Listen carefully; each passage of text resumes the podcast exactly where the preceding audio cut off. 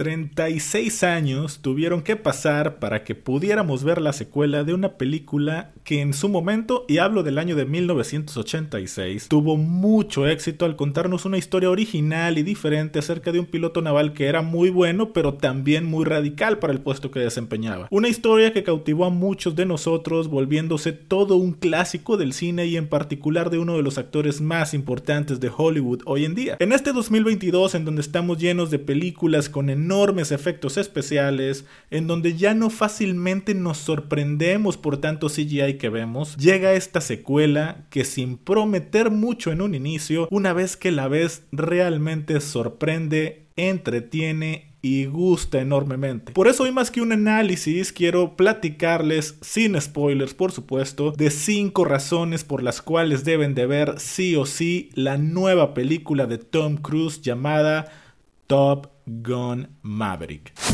Ahora platiquemos de lo mejor de las series, películas, libros, anime y videojuegos. Solo aquí en The Geek Man Theory con Rodrigo Tello. Comenzamos. La razón número uno, amigos, es la historia. Realmente el guion es un buen guion, si bien no hay giros de tuerca importantes o algún cliffhanger para una siguiente película, sí es el clásico guion que va de menos a más, es decir, hacen una introducción de los nuevos personajes, te dejan ver qué ha pasado con Maverick en todos estos años y de ahí desarrollan una trama que es bastante buena, la verdad, y que si bien al principio parece ser todo muy sencillo y predecible, una vez que la película se va desarrollando y comienzas a entender que eso que parecía tan sencillo realmente no lo es, es cuando dices, oh Dios, esto se va a poner muy bueno. Y sí, amigos, créanme, uno termina agradeciendo que sigan haciendo películas de este tipo de cine, que no todo sea ciencia ficción, superhéroes o explosiones al por mayor, sino que existan películas como esta en donde no hace falta nada más que una buena trama, buenos actores y precisamente una muy buena historia.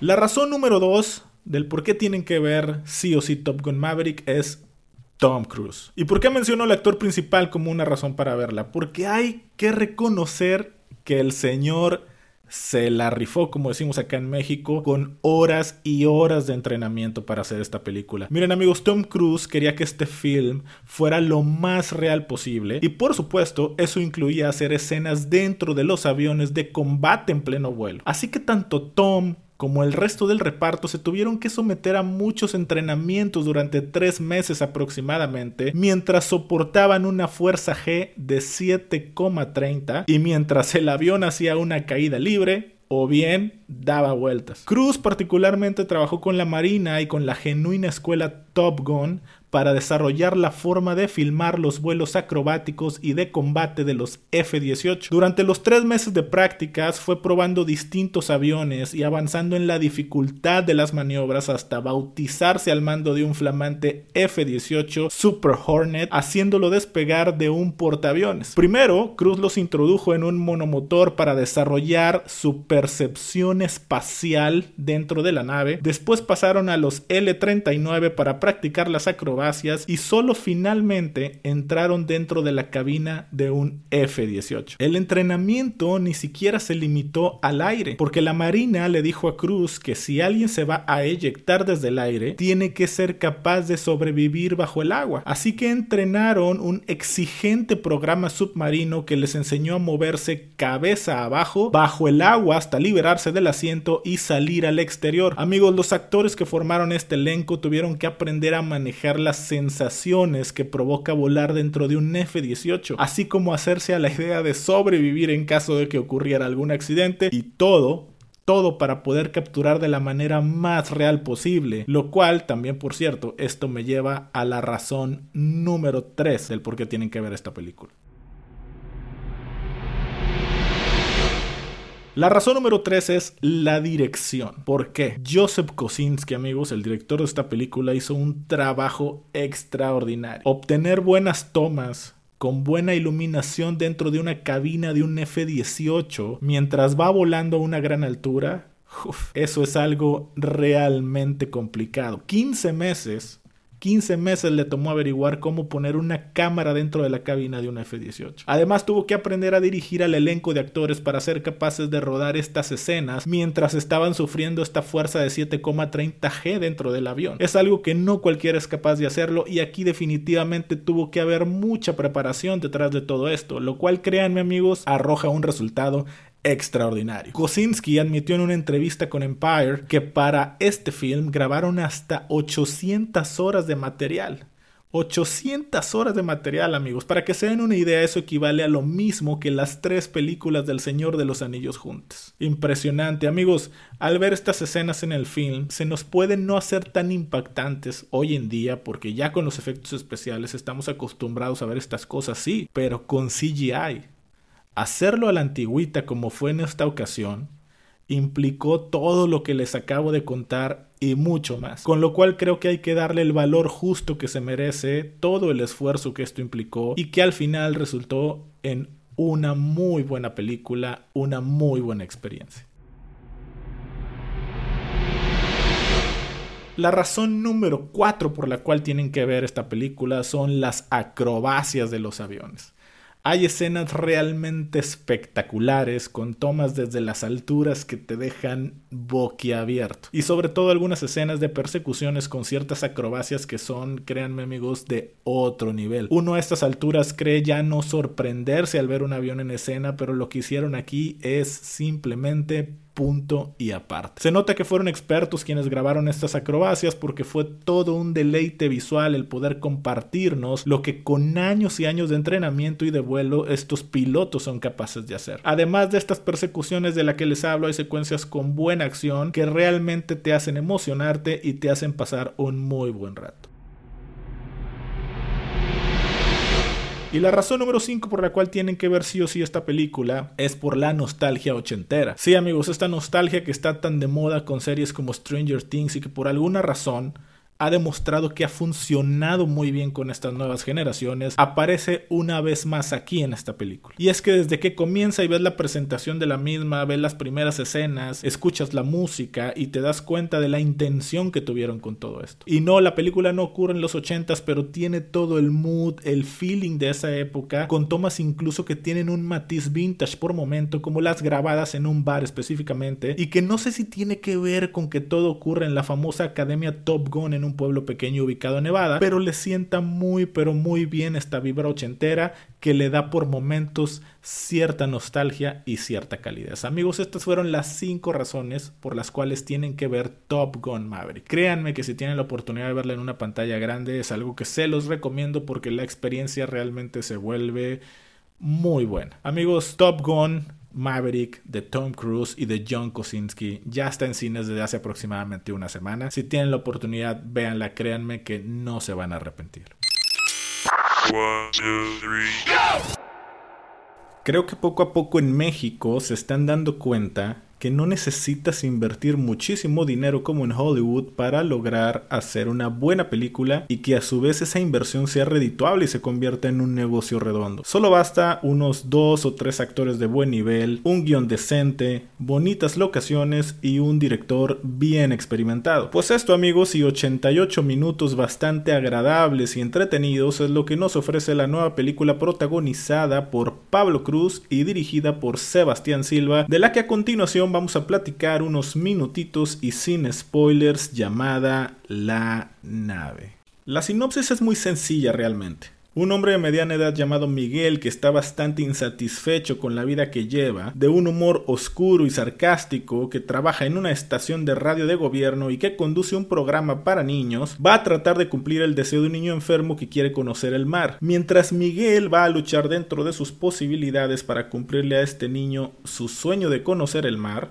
en el camino va a ir conociendo personas que le ayudarán a cambiar la perspectiva que él tiene de la vida y con esto no nada más ayudar a este niño, sino terminar ayudándose él mismo. Y este camino, amigos, es realmente lo entretenido de estos 88 minutos que dura la película. Es un guion sencillo, sin grandes pretensiones, pero en verdad no las necesita. Tiene por momentos matices de drama, pero también con la participación de Héctor Jiménez, quien le aporta comedia a algunas de las escenas del film, hace que se sienta una película muy ligerita y eso es algo que a mí en lo particular me gustó bastante. No la sentí pesada en ningún momento, siempre avanzando, siempre fluyendo y siempre teniendo bien claro hacia dónde va la historia. Está muy bien marcado lo que es el comienzo el desarrollo y cómo poco a poco va subiendo hacia la parte final para desembocar en un muy buen desenlace. La parte actoral cumple bastante bien, Pablo Cruz, quien es mayormente conocido por su papel de Patricio Robles en la serie de Luis Miguel de Netflix, la verdad es que lo hace bien. El papel, si bien no requiere en ningún momento una escena muy dramática, pero su papel de un hombre con una crisis de mediana edad, la verdad es que lo desempeña bastante bien. El personaje lo aborda con bastante naturalidad, le compras en todo momento su antipatía por el mundo y como poco a poco te va transmitiendo este cambio de perspectiva del personaje y eso quiere decir que cumple en todo momento. De Rodrigo Murray, ni qué decir, toda una institución en la actuación en México, siempre cumpliendo, siempre con un alto nivel de actuación, siempre con un carisma. La verdad es que mis respetos para el tocayo Rodrigo Murray. Y por último, como les comentaba hace rato, destaco la participación de Héctor Jiménez, quien creo le aporta la comedia y la ligereza al film, dejándote sensaciones bastante agradables. Algo súper importante que tiene esta película es el director. Sebastián Silva, o también conocido como Batán Silva, tiene ya años de experiencia haciendo cosas importantes en Estados Unidos. Les platico amigos que ha dirigido episodios de series como The Sinner o The Boys o Chicago Fire. Y créanme amigos que lograr una buena dirección en producciones modestas no siempre es tarea fácil y Batán aquí lo hace muy bien. La verdad, por momentos tiene secuencias en tomas donde retrata muy bonito ciudades como Pátzcuaro, Morelia o Uruapan. Créanme amigos que en mi caso como mexicano me doy cuenta que me hace falta conocer más mi propio país con películas como esta. Amigos de Latinoamérica que nos escuchan, si tienen la oportunidad de ver esta película, en verdad véanla. No van a ver secuencias de acción balazos o explosiones, no van a ver superhéroes o villanos, pero van a ver una historia basada en hechos reales que te habla de una temática importante de la vida cotidiana, como la salud y la enfermedad, cómo la afrontamos, la amistad y cómo todos en un momento nos podemos perder en el camino, pero lo importante es que siempre sigas luchando y dándole para adelante hasta el punto en el que te vuelvas a encontrar sí o sí. Amigos, aprovecho en mandar saludos para los más recientes seguidores en nuestra cuenta de Instagram. Se las recuerdo como el nombre del podcast de Geek Band Theory. Búsquenos para que estén enterados porque a través de las stories estamos siempre dando las noticias más relevantes de todo lo que está sucediendo respecto a este mundo geek que tanto nos gusta y nos apasiona. Y quiero mandar ahorita saludos para los más recientes seguidores que son Mundo Pop Geek de Harvey Domínguez. Está para saludos para Juana Costa, para Rafael Chinchilla, para Andrés Pérez, Fabio Nelson Yaquino, para Ángel Rubén Paredes, para Juan David Olave, para José Juan Amador, para Jonathan Croc, para Carlos Tomás o Charlie Toms, para Arturo Matehuala, para David Pedrosa López, para Alfredo Uciel Fernández, para Samir Martínez, para Brian Vázquez, para Arquiro Serna Aristizábal, para Jefferson Mancera, para Samuel Bolaño Herrera, It's Julián-0531, Jonathan Leroy, Eric Cuadros, Cristian Cárdenas, Andrés Cruz, Jonathan Tibabija, Camilo Loaiza, Luis Jiménez, Carlos Eduardo Mercado Roña, Rojas, Carlos Eduardo Mercado Rojas, Samir Carreño, entre muchos otros más. Amigos, les recuerdo que estamos en las plataformas más importantes como Spotify, como Apple Podcast, como Stitcher, como Radio Public, como Overcast, para que por favor nos escuchen y le den ahí al corazoncito o a la campanita eh, y les salga la notificación cada vez que tengamos un episodio nuevo. Muchísimas gracias a todos, nos escuchamos en el siguiente episodio, hasta la próxima, adiós. They're just hilarious. Great show. Good show. My favorite show.